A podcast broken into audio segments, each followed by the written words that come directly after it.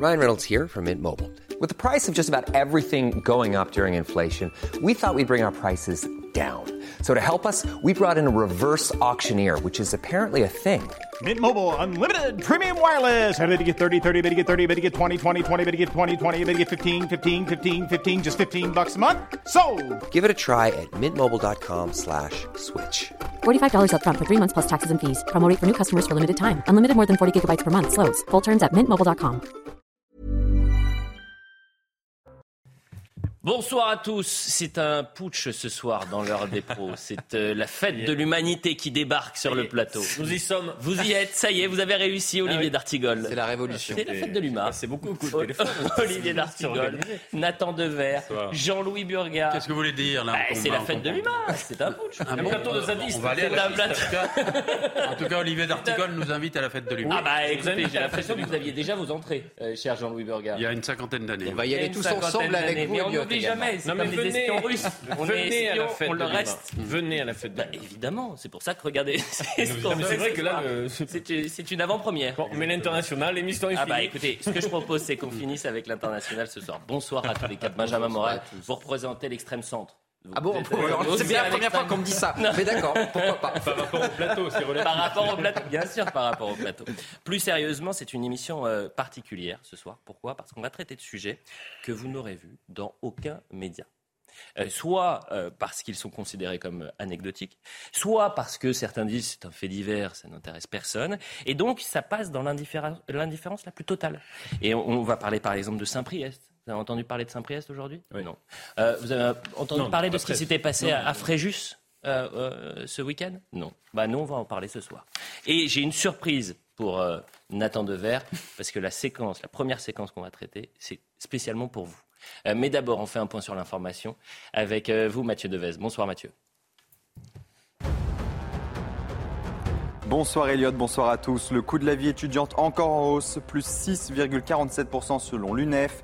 Dans une enquête, le syndicat étudiant montre que l'inflation touche en priorité les plus précaires et les plus jeunes. Concrètement, les dépenses des étudiants sont en hausse de 428 euros par an, soit 35 euros par mois. Tous les postes de dépenses augmentent à l'exception des transports. Il n'y a plus de soldats français de l'opération Barkhane au Mali. Les derniers militaires de la force anti-djihadiste ont quitté le pays après 9 ans de présence. Ils sont désormais au Niger, annonce l'armée française. Les rapports avec la junte au pouvoir à Bamako s'étaient brutalement dégradés ces derniers mois. Au total, 59 soldats français ont perdu la vie depuis 2013. La colère en Égypte après l'incendie qui a fait 41 morts dans une église du Caire. Au lendemain du drame, les témoins pointent du doigt les autorités égyptiennes accusées d'avoir mis plus d'une heure à réagir. Une colère partagée sur de nombreux, par de nombreux Égyptiens sur les réseaux sociaux. Ils critiquent la négligence des autorités et réclament justice. Cet incendie causé par un court-circuit s'est déclenché au beau milieu d'une messe dans un quartier populaire de la capitale. Et puis en Birmanie, six ans de prison supplémentaire pour Aung San Suu Kyi. L'ex-dirigeant de Birman a été reconnu coupable de quatre charges de corruption. À 77 ans, la prix Nobel de la paix avait déjà été condamnée pour un total de 11 ans de détention. Merci Mathieu, on vous retrouve dans, dans une demi-heure pour un nouveau point sur l'information et vous allez peut-être nous donner euh, dans la prochaine demi-heure, puisque ça vient de tomber, cette bonne nouvelle du côté des, des Français, titrée sur le relais mix 4 fois 100 nage libre euh, en euh, euro de, de natation. Vous nagez beaucoup ou pas, Benjamin Morel? Ah, terriblement bien dans les pâteaux joie. Ah, C'est parfait. Je le disais, regardez cette image parce que euh, c'est une panique totale à Shanghai ce week-end dans un magasin Ikea et les autorités ont décidé en urgence d'improviser une quarantaine après qu'un client ait été en contact. Donc c'est un cas contact. hein. Vous euh, barricadez un magasin pour un cas contact avec une personne positive au Covid. Et donc, vous parquez des centaines de personnes qui euh, n'en peuvent plus des restrictions, évidemment, à Shanghai et qui ont vraiment voulu quitter euh, le magasin. Je vois la, tête de, Nathan Dever. Je vais vous donner la parole dans un instant, mais euh, je vous donne juste euh, les informations. D'après le Shanghai Daily, près de 400 personnes ayant été en contact avec le garçon ont été retrouvées, confinées. Enfin sous quarantaine. Au total, 80 000 personnes ont dû se soumettre à un test PCR. Nathan Dever sur ces images. Écoutez, c'est abominable. J'ai une pensée vraiment émue et compassionnelle pour le peuple chinois qui vit un cauchemar depuis 2020, Mm. qui ne sont toujours pas sortis de cette euh, politique sanitaire, qui vivent en permanence, enfin, qui étaient déjà dans un régime totalitaire, mais qui a pu voir ce régime totalitaire prendre une nouvelle forme avec cette forme sanitaire. J'aimerais juste dire une chose. Quand on vit dans un régime de tyrannie, avec un tyran qui est un être humain, on peut essayer de se révolter contre le tyran de faire en sorte qu'il puisse abdiquer, qu'il puisse être chassé. Ce que vivent les Chinois, c'est différent. C'est une tyrannie orchestrée par une intelligence artificielle, par des caméras de surveillance, par des algorithmes et par des machines. Ce qui signifie que si demain, M. Jinping ou les gens qui tiennent le parti euh, sont chassés du pouvoir, il, ça ne changera rien à l'aliénation qui est la leur aujourd'hui. Et puis juste dernière remarque, on voit bien qu'il y avait quand même un fond extrêmement dangereux dans la planète entière, euh, euh, avec cette crise sanitaire et ça le confirme. Et ce qui se passe en Chine toujours aujourd'hui le confirme encore euh, à l'heure actuelle. Alors c'est dommage parce qu'on avait une séquence où vraiment on entend les hurlements des gens. hein. Ce que je propose, c'est qu'on me dise si on, l'a mise en, boutique. Ah tiens, la séquence. Re- re- regardons cette image. Ah, on va la voir dans un instant, mais je sais que vous étiez très attentif aux, mesures restrictives, cher Jean-Louis. Ces images vous font peur. Peut-être regardons la séquence et vous allez les commenter juste après.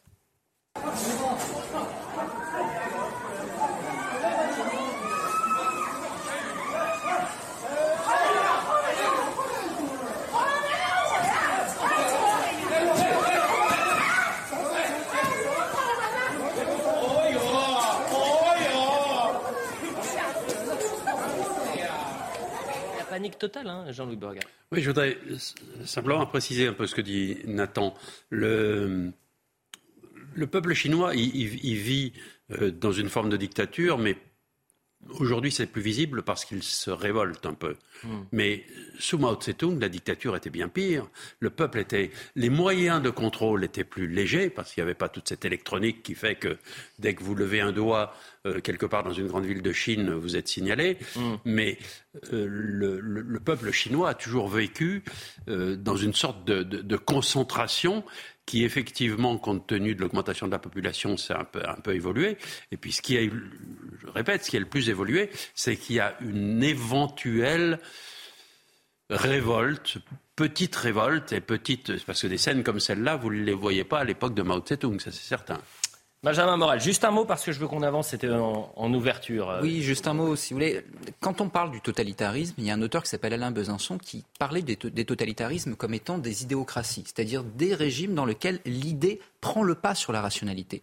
Et c'est à ce à quoi on assiste aujourd'hui en Chine. C'est-à-dire que on sait très bien que la stratégie zéro Covid, elle ne fonctionne pas. Elle ne fonctionne pas en Chine, elle ne fonctionne nulle part. Vous ne pouvez pas arriver à juguler cette maladie uniquement à travers une stratégie d'endiguement total.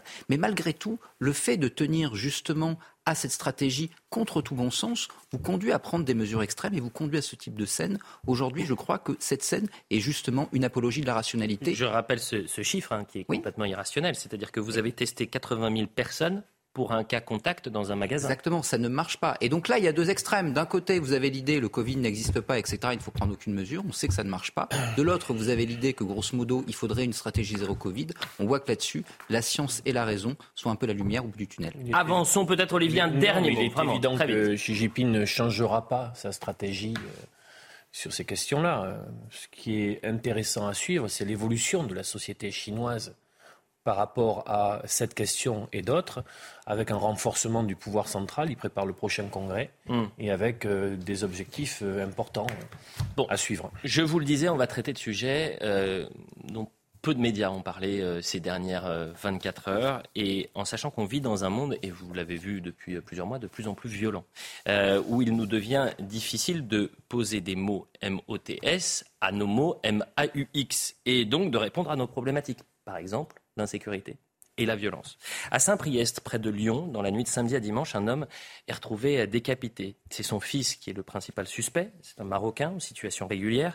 Une équipe de la BAC va l'interpeller. Ça se passe très mal.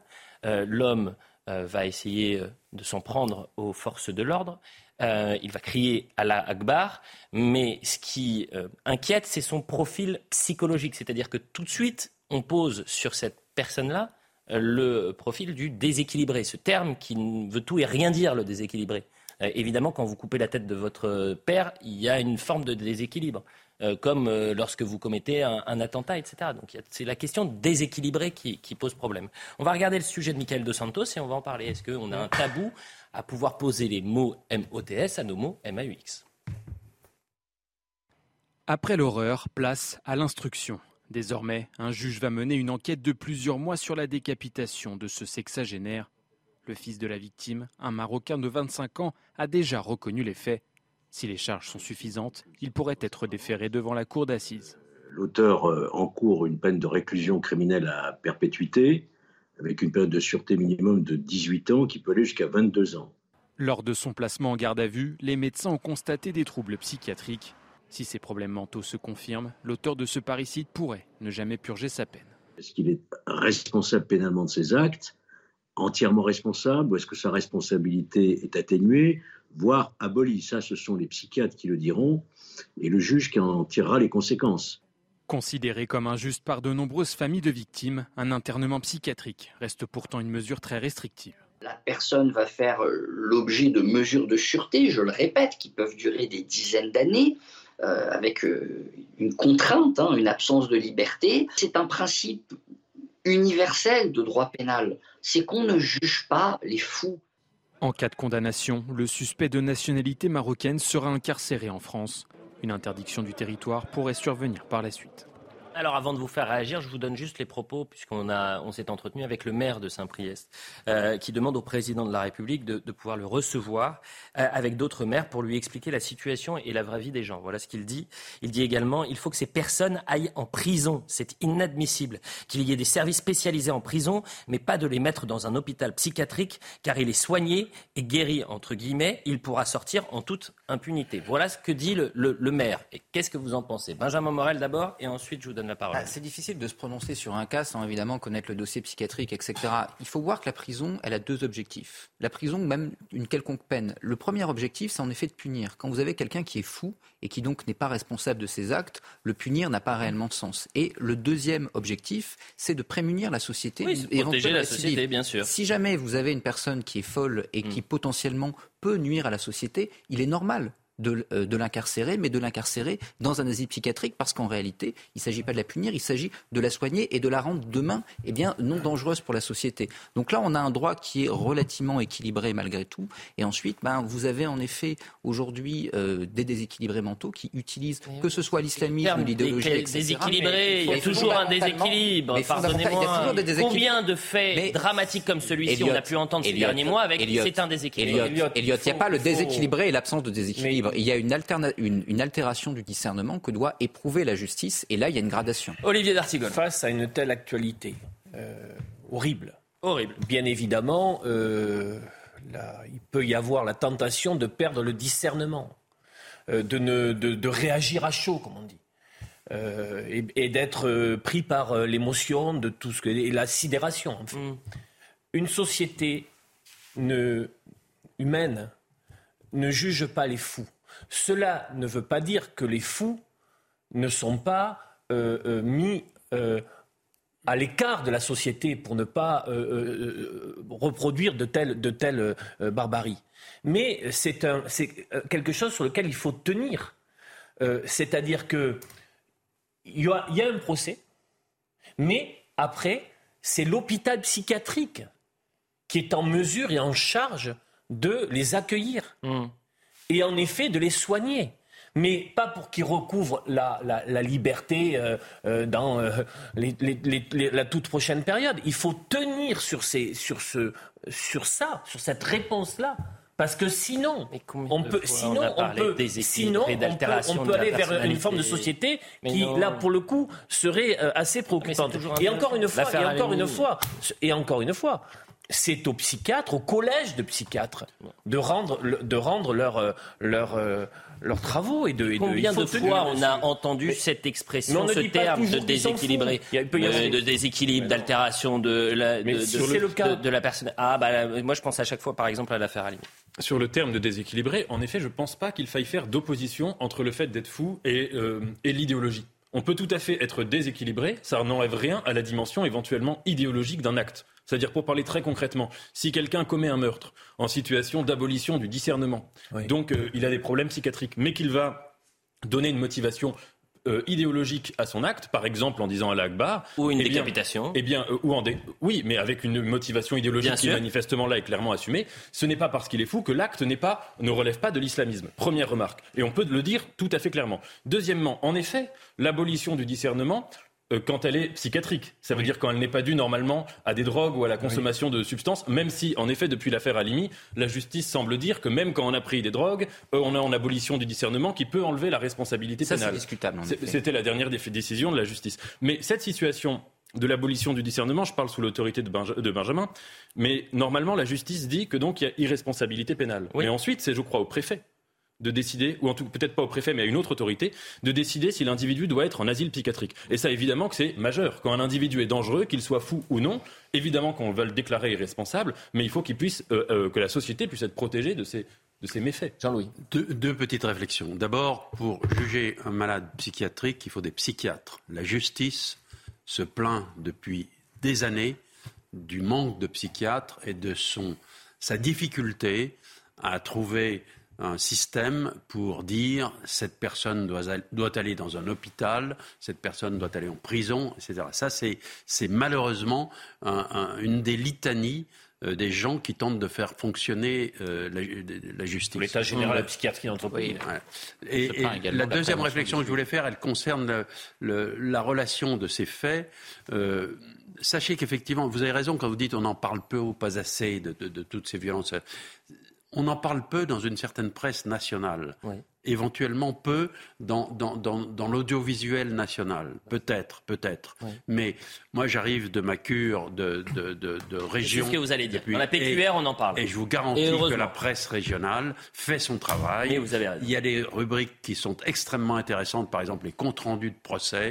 Vous en avez quatre ou cinq par jour, qui vous donnent vraiment vrai. le- la température de la société. Ce que fait pas assez la presse nationale, peut-être parce que c'est je vous c'est rejoins à plus compliqué à faire. 200%, c'est qu'il y a un décalage entre la presse quotidienne régionale, mais ça c'est de la popote journalistique, mais c'est quand même intéressant.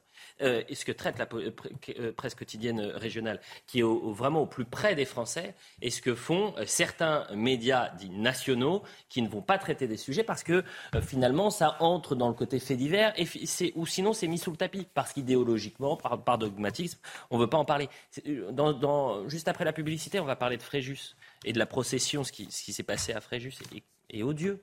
Euh, personne ne le traite. Personne n'en parle. Mais avant cela, je veux qu'on parle de Colmar. c'est Non. bien le préfet. Oui, bon, bah, c'est Oui, le préfet. Et, bravo, Nathan. Je savais que vous étiez euh, parfait pour ces questions-là. Euh, les... Est-ce que vous savez ce que c'est les, les QRR les quartiers de reconquête républicaine. Républicaine, oui. D'accord? Bon, à euh, Colmar, il y a un des quartiers qui est un quartier de reconquête républicaine. Euh, sauf qu'il s'est passé une nouvelle fois un drame. Et les délinquants, les criminels, dans ces quartiers QRR, c'est eux qui font la loi. C'est dramatique, mais c'est comme ça. Le contexte n'est pas aussi simple qu'on le dit depuis le début de l'après-midi, parce qu'on dit que ça part d'un rodéo urbain. Sauf que euh, les informations sont euh, plus, euh, plus complexes, je le disais, et encore un peu floues. Quel que soit le contexte, vous avez un homme de 27 ans, d'origine afghane, qui a succombé à ses blessures touché d'une balle dans le thorax. Le suspect est en fuite, il est bien connu des services de, de police. Je crois qu'on a la réaction de Gérald Darmanin, puisqu'il a assuré qu'un renfort de, de police allait arriver, d'importants moyens sont mis en œuvre pour retrouver le tueur de Colmar. J'ai par ailleurs décidé l'envoi des CRS 8 sur place pour procéder à des opérations de police afin de restaurer l'ordre républicain et présenter à la justice les voyous, et on peut dire les criminels, qui veulent imposer leur loi. J'ai voulu lier cette actualité-là, et je le répète, les faits sont encore un peu flous, à ce qu'a pu dire ce matin Julien Audoul, député du Rassemblement national, sur certains quartiers où il explique que ce sont les délinquants qui font la loi et que on est dans une guerre de basse intensité. Ce sont les mots de Julien Audoul. Écoutons-le. Euh, ce que nous subissons aujourd'hui dans notre pays est extrêmement grave. C'est quasiment une guerre de basse intensité. C'est-à-dire que tous les jours, des policiers sont pris pour cible. Tous les jours, il y a des tentatives de meurtre contre les représentants de la République euh, française. Euh, et ces tentatives de meurtre, il faut bien le dire, et il faut le dénoncer avec fermeté, sont accompagnées par euh, des élus de la République, par euh, notamment l'extrême gauche. Alors au-delà de l'aspect politique, moi c'est le factuel. Est-ce que le quartier, les quartiers de reconquête républicaine, vous avez euh, des délinquants, des criminels qui font leur loi et euh, ça, peut s'apparenter aujourd'hui à une guerre de basse intensité? Je ne reprendrai pas le- l'expression guerre de basse intensité, mais ce qui est certain, c'est qu'en effet, vous avez une loi parallèle à celle de la République. Je On est en même- guerre contre le trafic de drogue par exemple? Ça Bah, c'est le sens. ministre de l'Intérieur qui le oui, disait. non, mais là, on est, dans, on est de, je dirais, dans du vocab politique. Il s'agit d'expliquer qu'on est en guerre et qu'on va faire une opération sur X point de deal. On ne sait pas si ça sert fondamentalement à quelque chose et si c'est la bonne stratégie. C'est un autre sujet parce qu'en réalité, vous pouvez démanteler un point de deal, il y en a un autre qui se construit à côté. Le problème du quartier de reconquête républicaine, et je trouve le terme en lui-même malheureux, c'est-à-dire que, grosso modo, ça veut dire que ce seraient des territoires où la République aurait déjà disparu, où il s'agirait de reconquérir. Ça renvoie sans doute à une réalité, mais en le disant, on acte déjà une forme de défaite. Le problème, c'est que dans ces territoires-là, vous avez en effet une loi parallèle qui se construit. C'est le principe de toute mafia. Vous évincez l'État et vous construisez des règles qui sont propres, avec même un système de redistribution qui permet de créer une solidarité au sein des populations pour installer un ordre parallèle. Si vous ne rompez pas cet ordre parallèle, qui repose, il ne faut pas se mentir, sur de l'argent qui est l'argent du trafic de drogue, eh bien à ce moment-là, vous ne réglez pas le problème. Mais c'est en fait les faits actent la défaite de l'État. Quand vous avez un homme qui euh, arrive dans un quartier avec un- une arme de poing, qui la pointe une- sur une personne et qui lui tire dessus au niveau du thorax et qui la tue, c'est une défaite. Parce que c'est sa loi contre de la Mais selon l'adage populaire, la nature a horreur du vide. Tous les spécialistes de ces, de ces quartiers-là, qu'ils soient élus, qu'ils soient sociologues, qu'ils soient intervenants locaux, dans le champ de la justice, de la police, de l'éducation, de la santé, place. disent tout simplement le processus des dernières années où un nombre considérable de politiques publiques a reflué, s'est désengagé et où d'autres logiques, d'autres dynamiques, d'autres processus se sont installés. Euh, L'économie euh, souterraine, parallèle, celle de la drogue euh, particulièrement, et, et où il y a bien sûr une communication politique sur le sujet de la reconquête, mais sans que les moyens soient pérennes. Je voyais le maire de Fleury-Mérogis qui disait on a eu une police de proximité pendant quelques mois, mais nous venons de la perdre. Donc il faut aussi poser la question de moyens pérennes, véritablement territorialisés et sur l'ensemble du champ des politiques publiques qui permet de construire une société équilibrée. La justice et la sécurité, oui, mais aussi l'éducation, l'accompagnement social, la culture, la santé. Le contrôle des flux migratoires, vous pouvez le rajouter aussi. euh, Oui, mais euh, c'est dans un liste. sujet qu'il faut traiter Dans aussi. cette liste non exhaustive, bien évidemment. Oui, mais vous l'avez complété. Ah bah et toujours. Je suis attentif à ce que vous dites, vous le savez.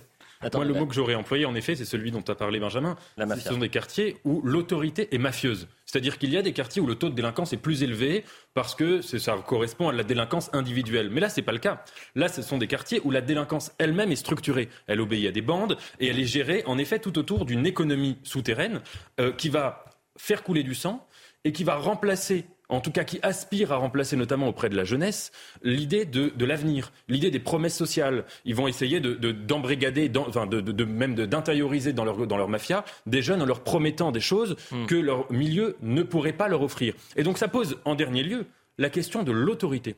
C'est-à-dire que ce sont des endroits où vous avez des trafiquants de drogue qui ont en fait plus d'autorité que les représentants de l'État. Il s'agisse de ce- professeurs. Ce qui- sont aussi des délinquants euh, qui ont commencé très jeunes. Par exemple, le suspect est connu des services de police, qui doivent avoir un CV judiciaire long comme le bras, euh, dont les premières condamnations n'ont pas été exécutées et qui ont commencé en petite délinquance et qui terminent en grande criminalité.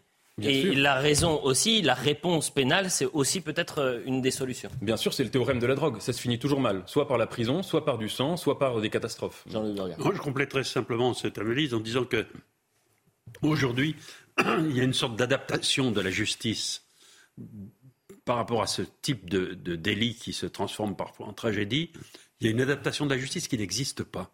Moi, j'ai bien aimé, euh, c'est un, un petit exemple, mais quand les Anglais nous ont expliqué que pour arrêter les rodéos, bah, tout simplement, ils ont leur système d'aller, frapper, d'aller bousculer les. Alors, j'ai appris que c'était pas pour les rodéos, c'est pour les vols à l'arraché. C'est pas sur les vidéos. C'est pas sur les rodéos, En tout cas, c'est un système. C'est un système. Ah bah, c'est un d'arrestation. système qui fonctionne. C'est un système d'arrestation qui fonctionne. Ah bah oui. Aujourd'hui, Il j'ai n'y a, pas l'impression. de- il y a pas de blessés graves, hein, Olivier D'Artigol. Non, mais Oui, enfin, Il n'y a pas de blessés graves. C'est une fable, ça n'est pas contre Non. les rodéos. C'est pas une. Oui, C'est pas mais contre les c'est rodéos, pas contre les rodéos, c'est contre les vols à l'arraché. Et C'est ils contre- une certaine forme de délinquance. Euh, Oui, C'est Attendez, pardon. de- euh, Non, mais c'est je, vous coupe. Ah bah, soyons précis. Ils sont formés.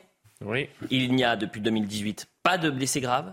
Et c'est pas en milieu Et urbain. c'est euh, des interventions contre les vols à Et dans un cadre Voilà. très Non, mais C'est c'est un très exemple. Ah, écoutez. particulier. C'est un exemple Oui, particulier. raison. mais je le saisis parce qu'il démontre que la façon dont la police et la justice doivent travailler doit évoluer avec notre société. Elle évolue pas suffisamment vite.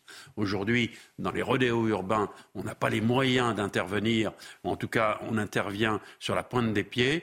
Il faut effectivement que la justice s'adapte, la justice et la police s'adaptent à une forme de délinquance. Autre thématique, et je vous le disais, c'est une actualité que vous n'avez vue nulle part. Euh, ce 15 août, vous le savez, c'est une fête très importante euh, pour tous les chrétiens. C'est le jour de l'Assomption, à la fois la mort, la résurrection et l'entrée au paradis, et le couronnement de la Vierge Marie. Euh, c'est comme ça que résume l'Église catholique de France. Hier, dans la circonscription de Fréjus, vous avez une procession religieuse au flambeau qui a été perturbée par un individu.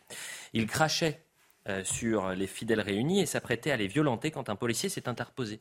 Le suspect a tenté d'attraper une paire de ciseaux qu'il avait à la ceinture. Il a été maîtrisé par plusieurs agents, 59 ans, inconnu des services de police et né à Naples. Ce qui nous renvoie bien sûr à la difficulté de pouvoir pratiquer son culte en toute sérénité avec des forces de l'ordre qui ont euh, dû intensifier ces jours, euh, en ce jour euh, si symbolique, le contrôle des, lieux de culte. On va écouter le père Hugues de Voilemont, qui est revenu de manière plus générale, qui était l'invité d'Europe 1, sur le fait que les forces de l'ordre sont à pied d'œuvre et il les remercie. On écoute. Merci les forces de l'ordre qui sont présentes euh, devant les différents lieux de culte d'ailleurs, et particulièrement les catholiques euh, aujourd'hui pour cette fête du 15 août.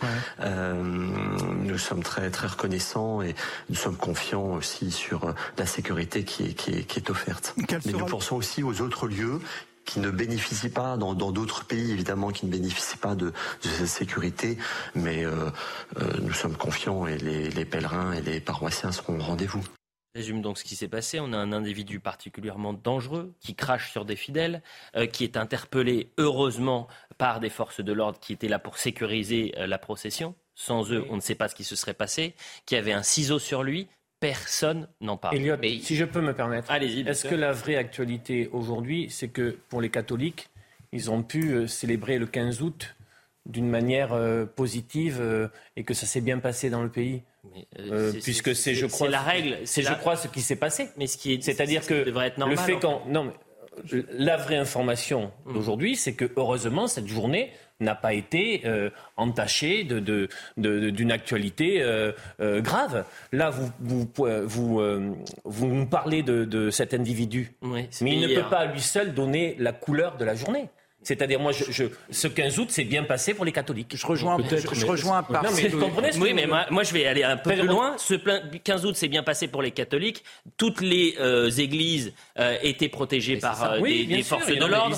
La sécurité a été intensifiée parce qu'il y avait une menace importante. Et vous avez, et, vous avez un Gérald Darmanin, et vous avez un Gérald Darmanin qui, il y a quelques jours, disait qu'en effet, il y avait des menaces vis-à-vis des églises. C'est-à-dire, je hum. rejoins Olivier, mais avec une inflexion tout de même. C'est-à-dire qu'en effet, le 15 août, c'est bien passé. En règle générale, il faut quand même saluer là-dessus euh, l'activité de nos services de renseignement et l'activité de la police. On a aujourd'hui une capacité à bleuir autour des églises, à mettre des policiers qui permet justement que ça se passe bien. Mais malgré tout, il y a une menace fondamentale. Il y a une menace aujourd'hui parce que, un, les catholiques sont des cibles, et que deux, qui plus est, ce sont entre guillemets des cibles relativement faciles. Vous connaissez l'heure de la messe, vous connaissez par définition le lieu de la messe, et donc il y a une vraie vulnérabilité. Pour l'instant, L'État, la plupart du temps, a assuré et a bien fait le job, mais en effet, aujourd'hui, il est triste de constater que les catholiques sont des cibles. Oui, des cibles, et aujourd'hui, c'est fait là, ce qui s'est passé à Fréjus s'est passé inaperçu. Personne n'en a parlé.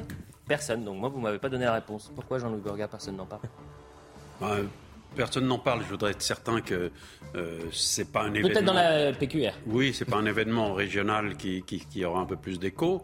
Euh, je sais pas, j'ai pas examiné. Hmm. Mais mais euh, il y a effectivement une sorte de, volonté euh, d'occulter une certaine forme de, violence culturelle qui est, qui est gênante, je suis d'accord, oui. La publicité, on revient dans un instant, on parlera de Salman Rushdie dans un instant et euh, on parlera également, ah ça c'est euh, assez drôle, à Nancy. Vous avez vu ce qu'a fait le maire? Ah oui. Faites attention si vous êtes à Nancy euh, ce soir et que vous laissez tourner votre moteur. 135 il a Raison, il a raison. Il a raison. allez, j'en étais sûr. Jean-Louis Burgas, Il est de retour de vacances. C'est la fête de l'UMA ce soir. Allez, la pub.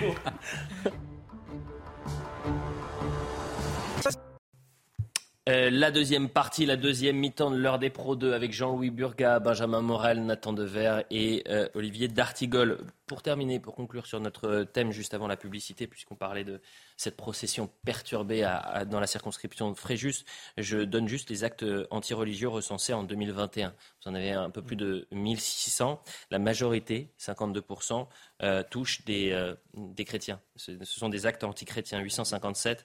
Actes antisémites, 35%. Euh, et actes anti-musulmans, 13%. C'est intéressant de, voir cela. Le point sur l'info avec vous, Mathieu Devez. Une saisie record dans les Hauts-de-Seine, 15 tonnes de protoxyde d'azote, du gaz hilarant. Le 7 août dernier, c'est à la suite d'un refus d'obtempérer d'un conducteur de scooter à Châtillon que des policiers remontent la piste d'un vaste trafic. Dans le scooter intercepté, 6 bouteilles de protoxyde d'azote. Le conducteur reconnaît devant les enquêteurs être livreur. Le protoxyde d'azote est normalement utilisé dans les siphons à Chantilly et en médecine comme analgésique. Au procès de Benjamin Mendy, le procureur décrit un prédateur. À 28 ans, le footballeur français comparé à Chester, c'est dans le nord de l'Angleterre, pour 8 viols, une tentative de viol et une agression sexuelle contre 7 femmes. Selon le procureur, il aurait abusé de victimes vulnérables, terrifiées et isolées. Et puis une nouvelle médaille pour la France au championnat d'Europe de natation à Rome. Marie Vatel décroche l'argent sur 100 mètres papillon. Il lui a manqué que quelques mètres pour conserver son titre. Mais la Suédoise Louise Hanson était trop forte. Et puis vous le disiez, Elliot, ce soir, la France est championne d'Europe du relais mixte 4 x 100 mètres nage libre. Françaises et Français, et bravo à vous, Mathieu Devez. On va parler de Salman Rushdie. Je rappelle qu'il a été attaqué euh, vendredi dans l'État de New York, lardé de 10, 10 euh, coups de couteau, dont plusieurs au cou. Et pourtant, l'état de santé de Salman Rushdie s'améliore. Le suspect, lui, risque la peine de mort. Il a plaidé non coupable.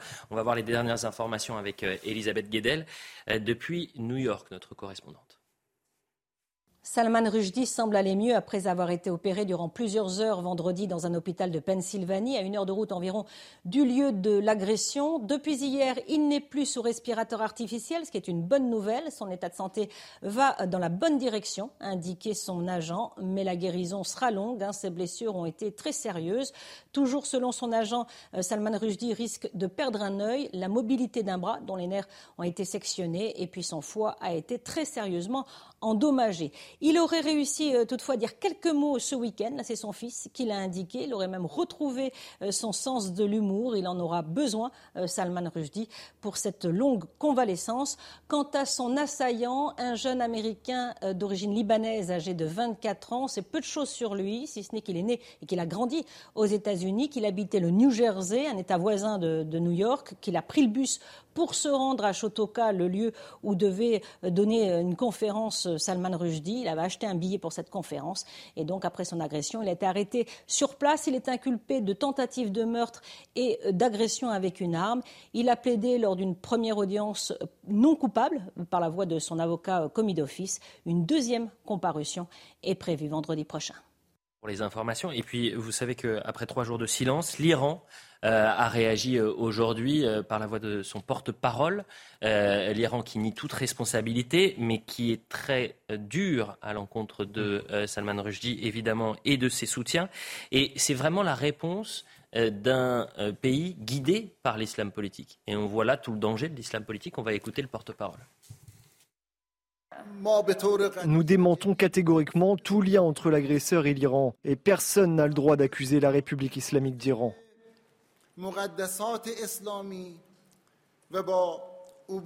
Dans cette attaque, seul Salman Rushdie et ses partisans mériteraient d'être blâmés et même condamnés.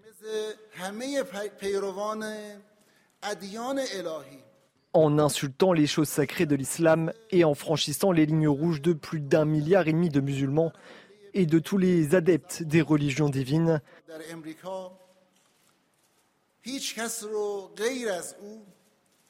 Salman Rushdie s'est exposé à la colère et à la rage des gens.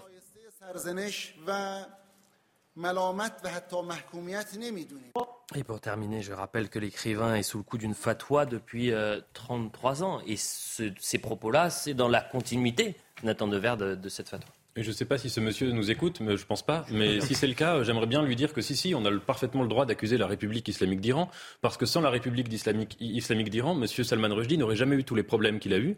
C'est l'Iran qui, en 1988-89, a décidé d'édicter cette fatwa pour le condamner à mort de manière extraterritoriale. Je passais le week-end, j'ai lu euh, Joseph Anton, qui est mm. l'autobiographie de Salman Rushdie, et il raconte de manière en fait extrêmement précise comment l'Iran a inventé cette idée d'une menace de mort extraterritoriale, étendue sur la totalité du globe, que n'importe qui pouvait faire, lié ou non avec l'État iranien. Donc évidemment que j'en sais rien de ce que cet individu avait des liens explicites, officiels avec l'Iran, je ne sais pas. Mais en tout cas, manifestement, c'était un admirateur. Et puis de toutes les manières, c'est eux qui ont lancé cette machine. Donc à partir de là, évidemment, euh, on, on, est en droit et en devoir même de rappeler la généalogie de ces menaces de mort et de dire qui est responsable dans cette histoire. C'est vrai que l'Iran a une grande part de responsabilité, mais il faut voir que la fatwa lancée par l'ayatollah Khomeini, elle arrive à l'hiver 89. Et le premier pays qui interdit le livre, c'est pas un pays musulman c'est l'Inde. Parce que l'Inde, à l'époque, vous avez le Premier ministre indien qui compte sur la voix des musulmans lors des élections et qui donc décide d'interdire le livre. Que la Grande-Bretagne va emboîter le pas, que l'Afrique du Sud, qui ne sont pas des pays musulmans non plus, vont emboîter le pas pour des raisons électorales. Donc, certes, l'Iran est coupable dans cette affaire, mais ce qui est également coupable, c'est la lâcheté des autres États qui n'ont pas là-dessus couvert justement, comme il l'aurait dit, la, liberté d'expression. Et ce manque de courage face à l'islam politique, cette lâcheté, comme vous pouvez dire, euh, elle fait écho à ce qu'on peut vivre aujourd'hui dans, un, dans, un, dans, dans, le temps qui est, les leçons de l'histoire. À, l'époque, pour compléter ce que vous dites, l'archevêque de Canterbury, qui est le patron, le, le primat de l'Église anglicane, a, attaqué Salman Rushdie, en tout cas n'a pas voulu le protéger. Le, le, le, grand rabbin euh, d'Angleterre, je ne sais pas si le terme est exact, mm. lui aussi a, dit que Salman Rushdie avait, euh, en gros, cherché, euh, la, la, la, la, bagarre et qu'il était, qu'il était un peu responsable. Vous savez, moi, ce qui m'inquiète et ce qui me, ce qui me, ce qui me fait peur, c'est d'abord que ce mot fatwa, qui arrive du fond des temps, qu'on n'arrive même pas à traduire, d'ailleurs, on ne sait pas ce que ça veut dire, on sait pas. Ce, ce, ce, mot, il est là, il plane sur notre, sur notre vie quotidienne aujourd'hui. C'est tout de même incroyable. Comme une épée et quand on, quand on lit euh, ce qu'a dit le procureur euh, américain à propos du, criminel, du criminel présumé. Vous savez ce qu'il a dit? Il a tout de même dit un truc incroyable. Il a dit que même si on devait euh, fixer une caution pour le libérer, ce qui est, normal dans le droit américain, il ne le ferait pas, tout simplement parce que, je cite ce qu'il dit, parce que nous voyons que le plan qui a été exécuté hier est quelque chose qui a été justifié par des groupes et des organisations dont l'importance dépasse largement les frontières du comté de et qu'ils auraient payé cette caution. Donc aux États-Unis aujourd'hui, il y a des associations qui sont capables de payer la caution d'un type qui a essayé de tuer Salman Rushdie. On a tous, fait cet exercice depuis cet effroyable événement de regarder la manière dont ça s'était passé depuis 89. Euh, en fait, c'est euh, le récit euh, de différentes lâchetés, y compris en Angleterre. J'ai découvert les propos du prince Charles sur Salman Rushdie. C'était pas très. Y compris en France à l'époque. En France aussi. Et on redécouvre donc qu'une fatwa ne meurt jamais. Et il y a une belle phrase de Salman Rushdie sur une conférence où il dit Quand on commence à me dire oui à les libertés de réflexion, de pensée, le droit au blasphème, mais toujours ce mais qui tombe. Mais il euh, faut faire attention, hum. mais on ne peut pas tout écrire. Il répond à ça en disant à partir du moment où il y a un mais, je m'arrête d'écouter. Parce que c'est inacceptable. Et donc, cette, cette rigueur-là, j'ai envie de dire, hum. euh, c'est ce qui nous a été rappelé dans des conditions terribles au cours des derniers jours. Dans l'attaque de Salman Rushdie, une partie de la gauche est visée parce que dans les messages, quand message il y a, euh, vous noterez, et moi je suis très attentif, je n'ai pas vu encore de réaction par exemple de Jean-Luc Mélenchon. Euh, et c'est assez surprenant. La lutte contre l'islam radical n'est pas présente dans les messages. Le terme islam radical. Caroline Yadan va encore plus loin. Alors Caroline Yadan, c'est une députée de Paris. Elle est issue de la société civile. Elle est avocate. Elle est responsable du pôle administratif euh, antisémitisme pardon, de la LICRA et réfléchir les droits de l'homme. C'est un cercle de réflexion. Et voilà ce qu'elle a dit.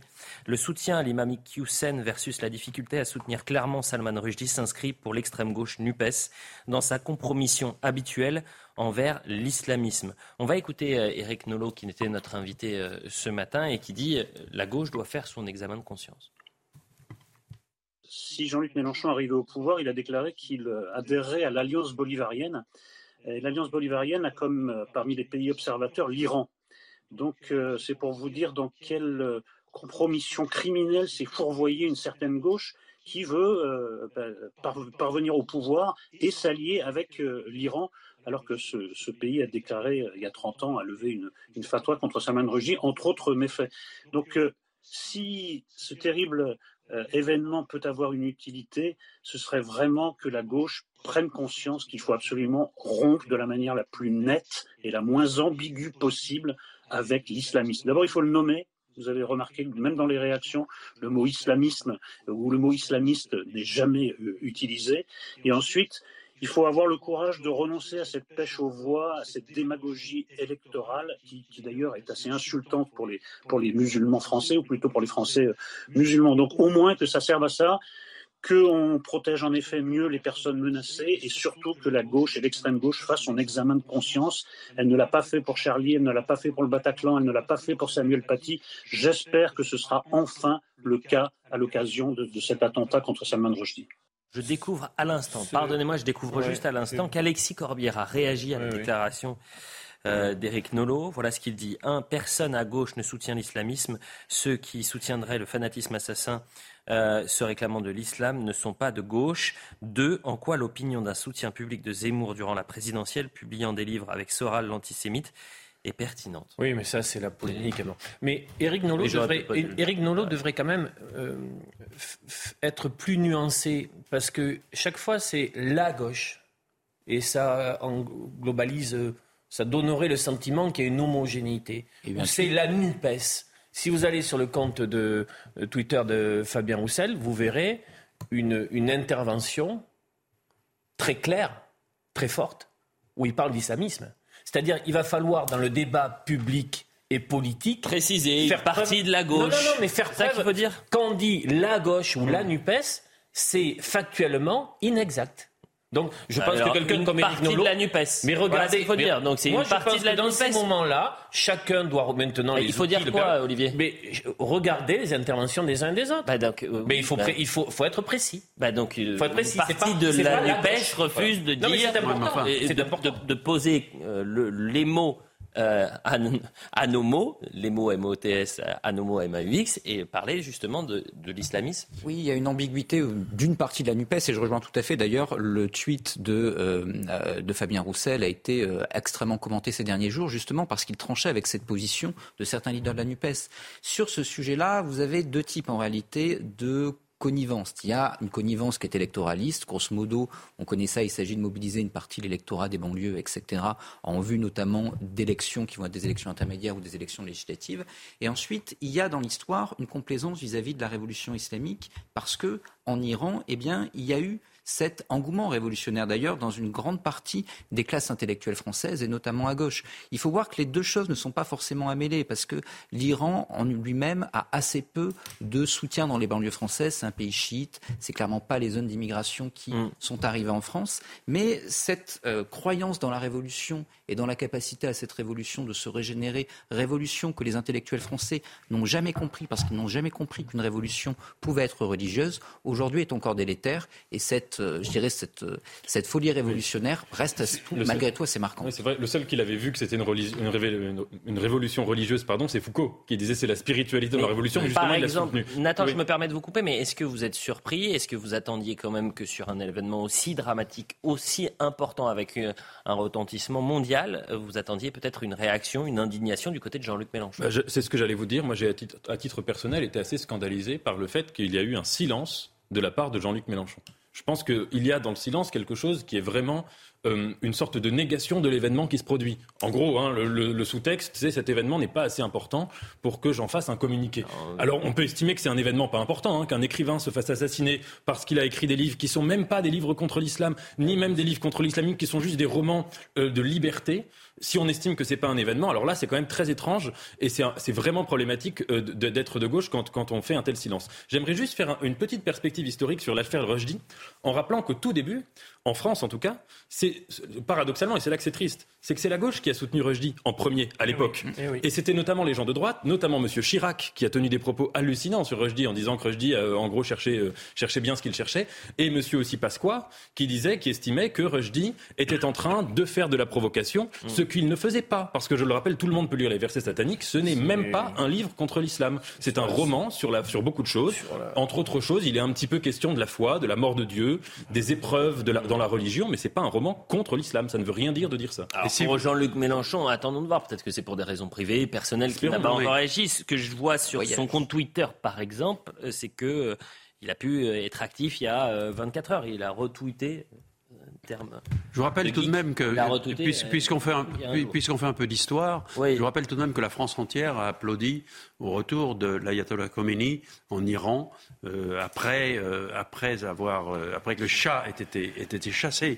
J'ai rencontré l'ayatollah Khomeini avec Yves Mourouzi dans les années 80. On l'a interviewé à, à Nofle-le-Château, dans sa retraite. Il avait été accueilli par la France, je vous le rappelle. Il était reçu, il était reçu les bras ouverts, il était soigné.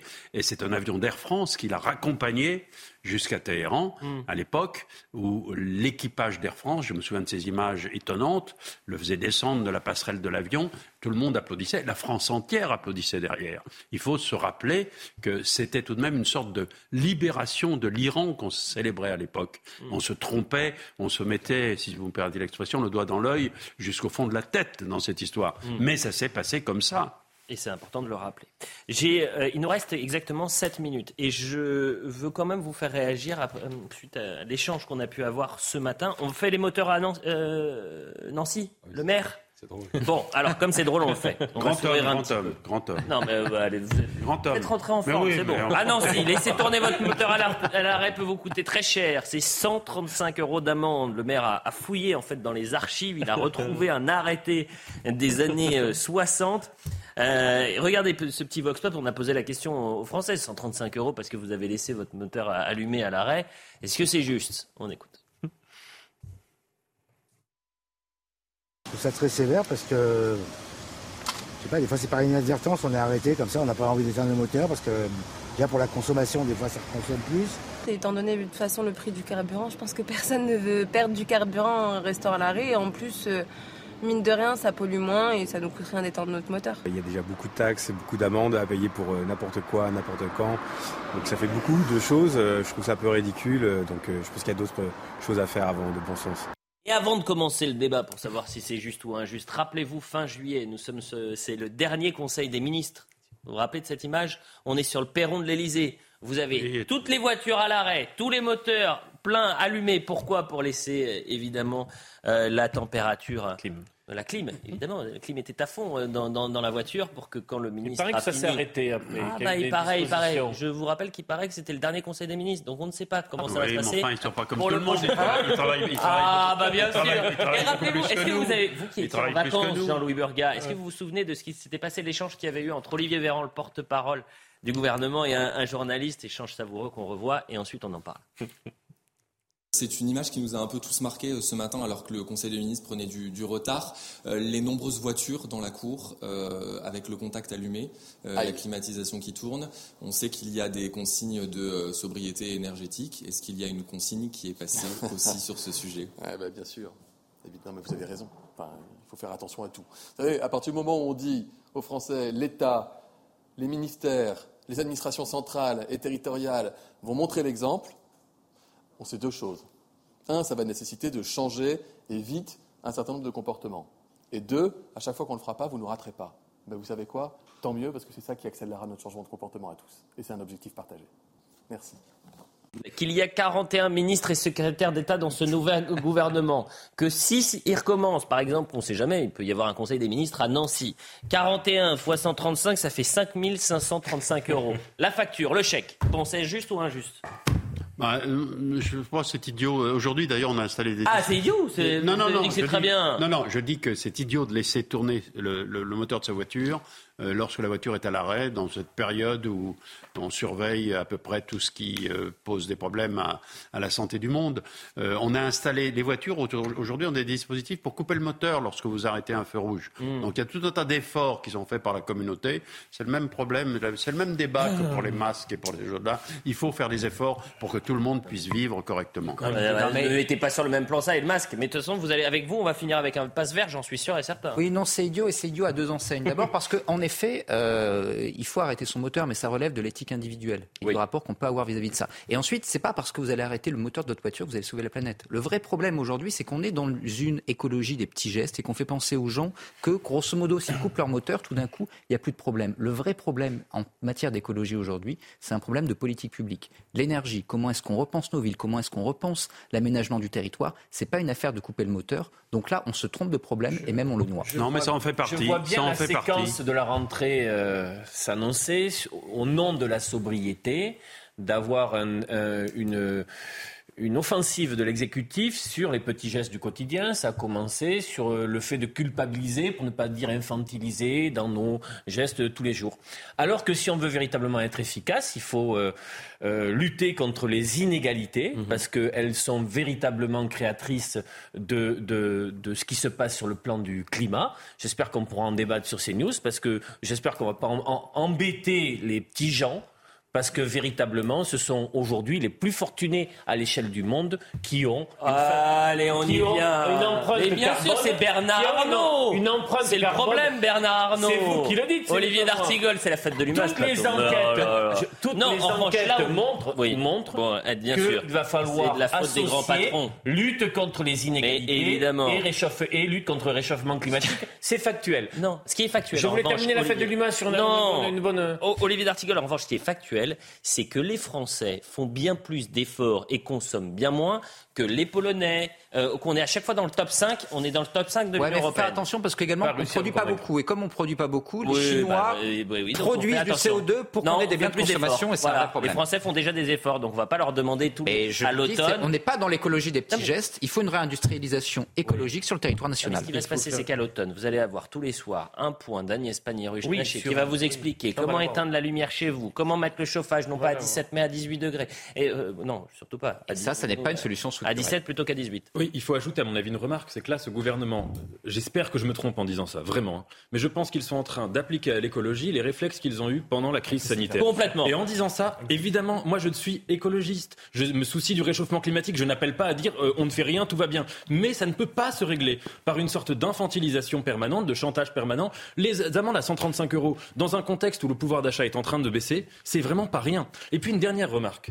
Quand dans la vie on veut changer quelque chose, une habitude de vie, on commence par donner l'exemple. C'est-à-dire qu'il fallait d'abord que les dirigeants disent nous allons arrêter de faire tourner les moteurs chez nous, c'est-à-dire à l'Elysée après le Conseil des ministres. Et je rappelle une chose, à l'Assemblée nationale aussi. Il y a quelques années, il faut rendre hommage à François Ruffin là-dessus. François Ruffin avait dénoncé les moteurs allumés dans les cours de l'Assemblée nationale et les gens se moquaient de lui. Enfin les gens, pas les gens, mais en tout cas un certain nombre de macronistes se moquaient de lui en estimant qu'il faisait de la démagogie. Et là, si vous voulez, au moment où ils mettent les amendes aux, aux petites gens, comme vous disiez, j'aime pas cette, enfin, je sais que c'est- vous l'employez pas avec mépris, mais en tout cas cette Non, expression, non. euh, mais, mais Les voilà, gens de peu, c'est leur logique en tout cas. les gens de peu. Eh bien, Ah, et c'est eux- un maire, attention, hein, c'est le Oui, maire de Nancy. bien Je sais évidemment. quelle est la couleur du maire de Nancy. Ac- C'est un- Je sais pas, mais acceptez que les petits gestes font les grands gestes. Et on commence par les faire mais soi-même. oui, mais oui, C'est mais oui, est- on fait ça depuis Puisqu'on est un années, 5 en 15 août, j'aimerais citer le Christ. On commence par regarder la poutre qui est dans son œil avant de regarder la paille qui est dans l'œil du voisin. C'est comme ça qu'on agit. Voilà.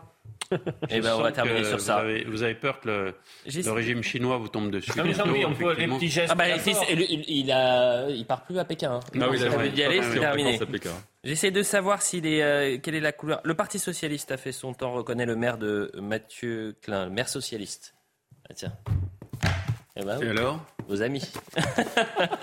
Je plaisante. Allez, c'est terminé. Franchement, c'était un plaisir de vous avoir tous les quatre Totalement. euh, dans ce nouveau plateau. Est-ce qu'il vous plaît ce nouveau plateau? Il va falloir s'y faire. Ah bah, il faut toujours s'y faire, mais bon, il est magnifique. Et vous, et vous Moi, ce qui me plaît, c'est d'être avec vous. Bon. À la fête de l'humain. Et euh, je veux remercier, on va remercier les équipes, évidemment.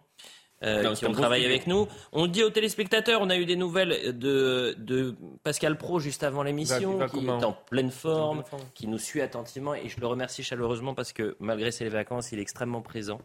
Euh, il me conseille dans les moments un peu difficiles, il me soutient. Donc euh, vraiment, je l'embrasse et je pense fort à lui. À la réalisation, c'était Antoine Garchette. Au son, Timour Boussa. À la vision, David Tonnelier, Adrien Fontenot et Justine Sarkara à la préparation.